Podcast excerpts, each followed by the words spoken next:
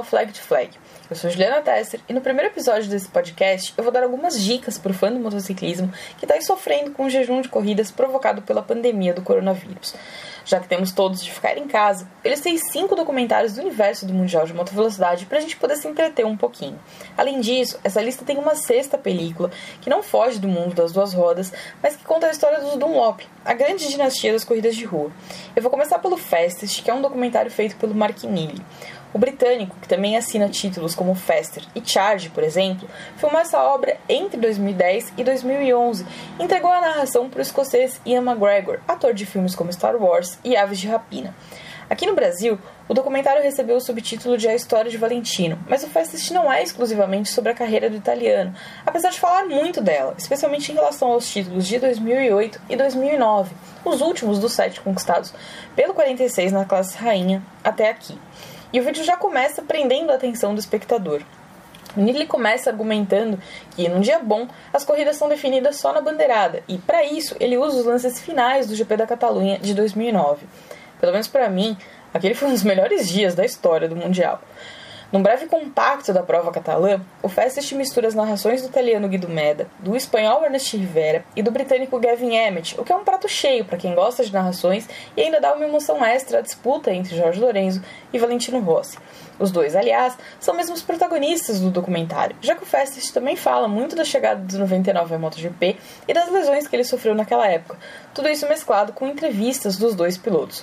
O documentário também fala do Marco Simoncelli e das muitas críticas que ele recebeu quando ele entrou na MotoGP, assim como conta de uma forma breve a história de Casey Stoner. Mas o Rossi é mesmo o fio condutor dessa história, então estão lá retratadas as primeiras grandes derrotas, né? O título de 2006, que foi vencido pelo Nick Hayden, e o de 2007, que foi conquistado pelo Casey Stoner. Além disso, o documentário também aborda a mudança da Honda para a Yamaha, inclusive com a participação do Masao Furuzawa, que é o um engenheiro conhecido como pai de M1. Aqui eu vou fazer um parêntese para dar mais uma dica. A história da primeira passagem do Rossi pela Yamaha, que durou entre 2004 e 2010, é relatada no livro Il Capo Lavoro, do italiano Enrico Borghi. Eu mesma traduzi esse livro e ele foi publicado no Brasil em 2013 pela editora Gaia, com o título de Valentino Rossi, A Obra-Prima. É um livro que conta não só o roteiro daqueles sete anos, mas também a fase de negociações e os primeiros testes e tudo mais. E ele faz isso pelo olhar dos outros três protagonistas dessa história, né? O Masao Furuzawa, o David Brivio, que na época era o chefe da Yamaha, e o Jeremy Burgess, que era o líder da equipe do Rossi desde os tempos da Honda. Além disso, a edição brasileira também conta com uma atualização que fala sobre o fracasso da aventura com a Ducati. É uma ótima leitura. Voltando ao Festest, o Nili também foi a Tavulli, que é a terra natal do Rossi, para mostrar a adoração pelo italiano. Lá, o documentarista encontrou personagens ótimos, como os padres que tocam os sinos da igreja a cada vitória do Valentino, e a Berta Gambini, que é uma fã que deixa bem claro o descontentamento da torcida com o Lorenzo. O vídeo mostra também a fase em que o Rossi ficou fora de combate por conta da fratura na perna, além da volta às pistas e da própria despedida da Yamaha, com as 46 vitórias que ele obteve até então. O Festest não é muito difícil de encontrar no Brasil, já que ele saiu em DVD por aqui e também fez parte do catálogo da Netflix por um tempo. O segundo na minha lista é o Hitting the Apex, também do Mark Neely. Esse é um documentário lançado em 2015 e que foi produzido e narrado pelo Brad Pitt. Sim, ele mesmo. O ator de 12 anos de escravidão, Seven e, mais recentemente, vencedor do Oscar de melhor ator coadjuvante por Era Uma Vez em Hollywood. Ao contrário do Festest, dessa vez o Neely escolheu seis protagonistas. Além de Rossi e Lorenzo, o filme também fala de Casey Stoner, Dani Pedrosa, Marco Simoncelli e Mark Marx com esse elenco, fica fácil imaginar que o Hit the Apex fala da história recente da MotoGP.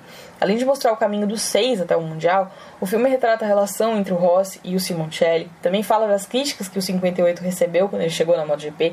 Tem inclusive imagens daquela famosa briga com Lorenzo, quando Marco brincou que seria preso.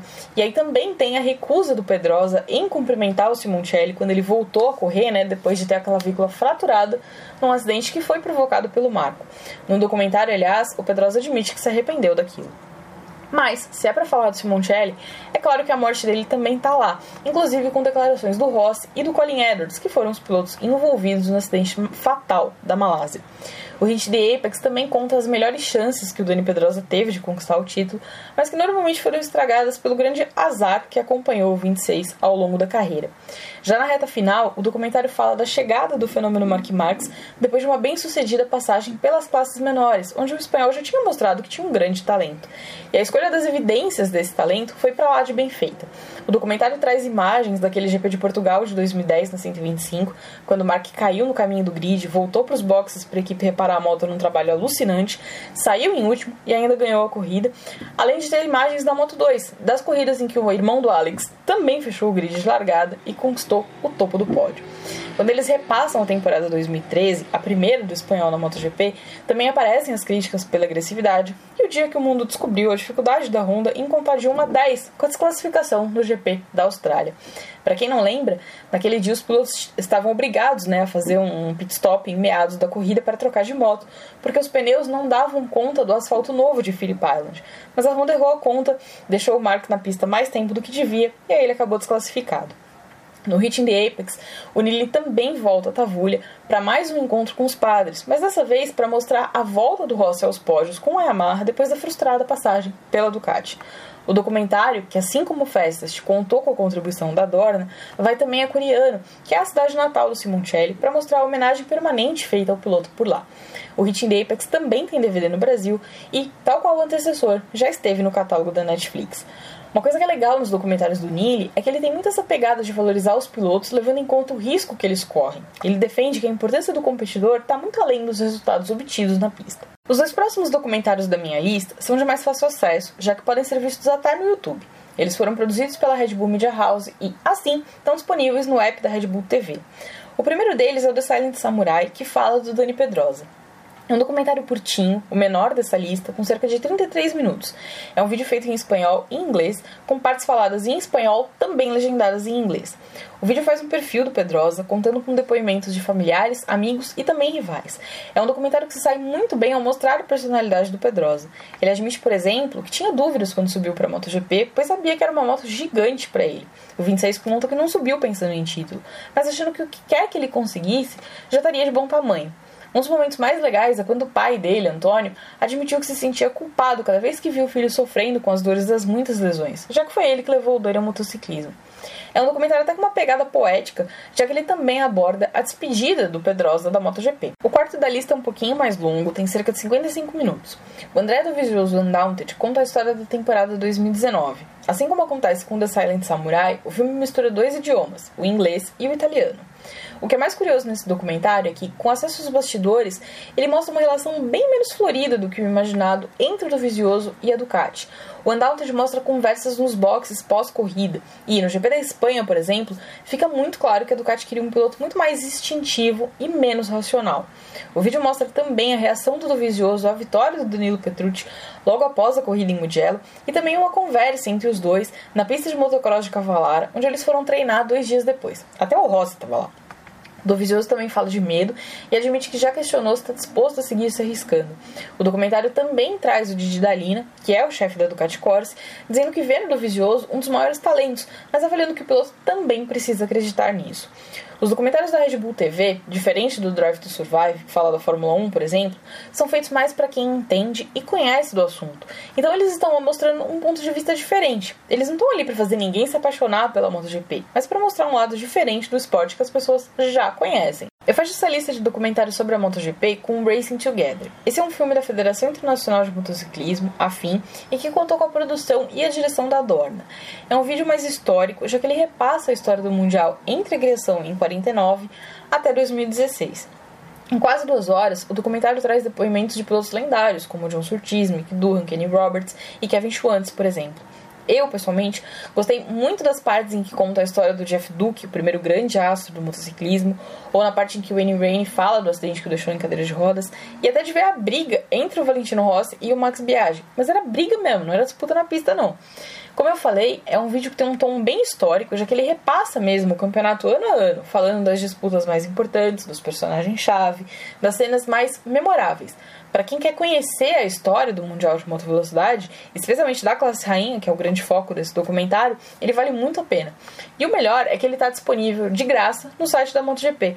A Dorna liberou acesso ao Videopass nessa época de pandemia para ajudar o pessoal que, assim como a gente, está em casa buscando com que se divertir. Então é só ir lá, acessar o site da MotoGP e dá para achar um monte de conteúdo, dá para ver corridas históricas e tudo mais, inclusive esse documentário. Fechadas as dicas de MotoGP, eu vou partir para a última indicação desse episódio, e com aquele que provavelmente é o meu preferido de todos, o Road.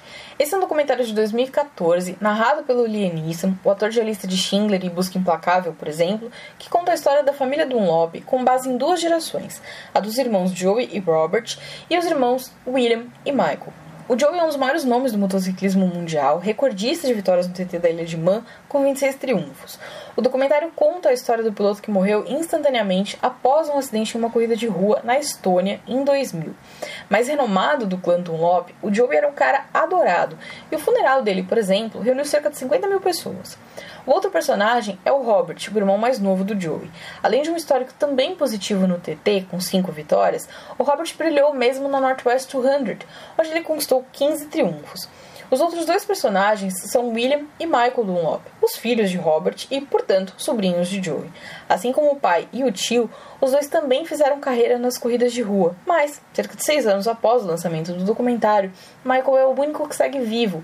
William morreu em 2018 em um acidente num treino da Scaries 100, na Irlanda do Norte.